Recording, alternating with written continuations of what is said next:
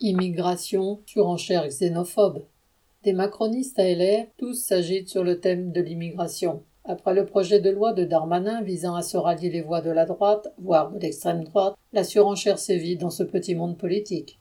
Mercredi 7 juin à l'Assemblée, une députée Les Républicains devait proposer une résolution pour débattre de l'aide médicale d'État, AME, qui accorde l'accès aux soins gratuits aux étrangers en situation irrégulière résidant en France depuis au moins trois mois. Il s'agirait, selon la députée, d'éviter, entre guillemets, le dérapage du coût de la couverture santé des étrangers. Faut-il supprimer l'AME La restreindre aux soins urgents? Et voilà relancer un débat propice à toutes les idées anti-émigrées, avec des arguments cent fois utilisés par l'extrême droite.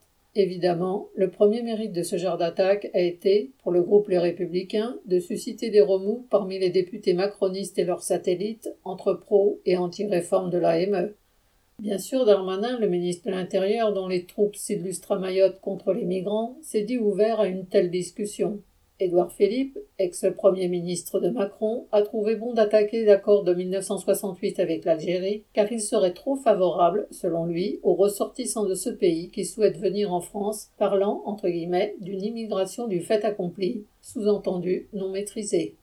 Tout est bon pour attirer l'attention, quitte à patauger dans le marécage des clichés les plus éculés, pour capitaliser au profit de l'un ou l'autre des partis de droite classiques ou macronistes, les voix des racistes, des nostalgiques de l'Algérie française à l'Assemblée ou dans le pays. Sylvie Maréchal.